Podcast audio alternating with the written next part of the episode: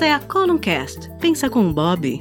Ideias, reflexões e provocações sobre a vida digital.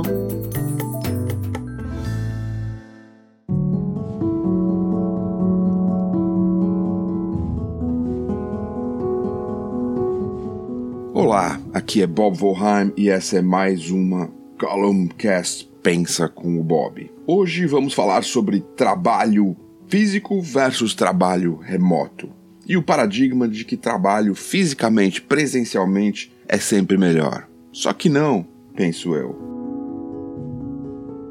Vamos lá. Primeiro, eu acho que a gente tem dois pontos de atenção aqui. Nós estamos com saudade do trabalho físico presencial no escritório. Nós estamos com saudade de encontrar as pessoas. Nós estamos com saudade de variar um pouco essa rotina de trabalho de casa. E segundo, muitas vezes nós estamos olhando isso com os paradigmas errados.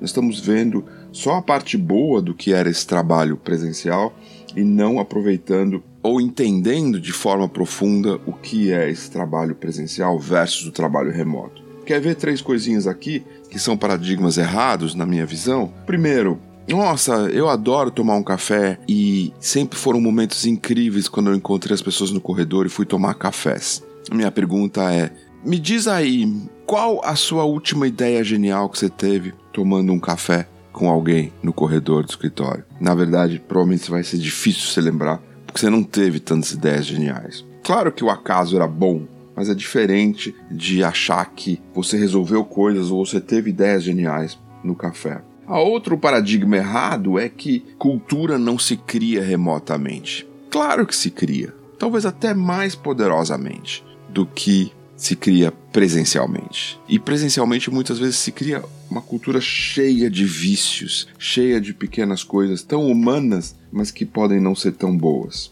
E o terceiro pensamento é que se você quiser usar velhas ferramentas e pensamentos, convenções para resolver novos problemas, provavelmente né, as questões anteriores, de fato, talvez o trabalho físico seja mais eficiente. Mas se você lançar a mão de novas ferramentas, você vai ver que talvez não. Talvez esse seja um paradigma errado. O fato é que o mundo não vai voltar a ser o que era, né? O fato é que o trabalho será daqui para frente necessariamente muito diferente do que ele já foi. Seja porque pessoas se deslocaram, seja porque companhias não terão mais espaço para todos os seus colaboradores, seja porque um conjunto de coisas que vieram se mostraram muito boas. Quer ver? Por exemplo, eu não quero voltar nunca mais a ter processos criativos presenciais, design thinking. Eu quero continuar usando as ferramentas, o Muro ou o Miro, para fazer processos criativos remotamente. Mesmo que estejamos todos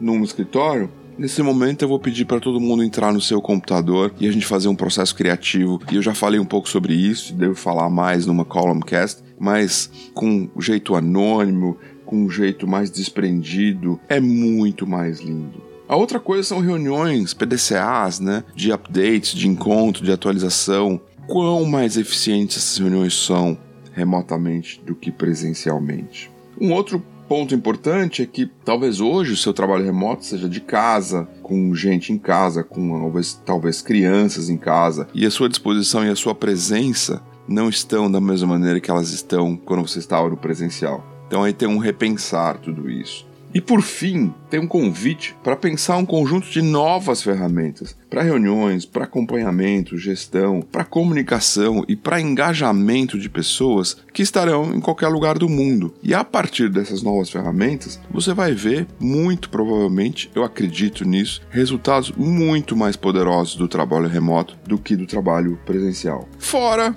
todas as questões que a gente falou na coluna anterior de você poder morar aonde você quer, de você não estar sujeito a trânsito, poluição, um monte de coisas muito interessantes e libertadoras. Então, qual é o meu alerta para isso? Não se mova por saudade ou saudosismo. Naturalmente, o ser humano olha o passado com romantismo, isso se chama juvenóia. E não fique esperando o novo, porque esse novo não vem, muito menos o velho, velho de novo, porque ele não volta.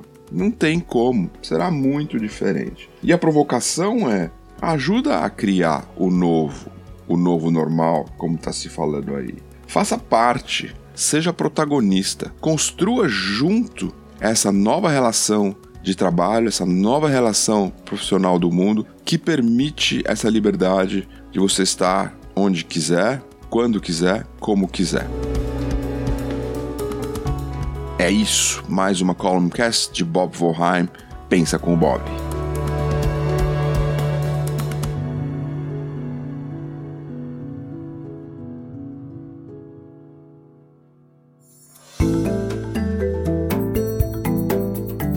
Você ouviu Pensa com Bob. Para mais insights sobre a vida digital, siga o Bob no LinkedIn em arroba.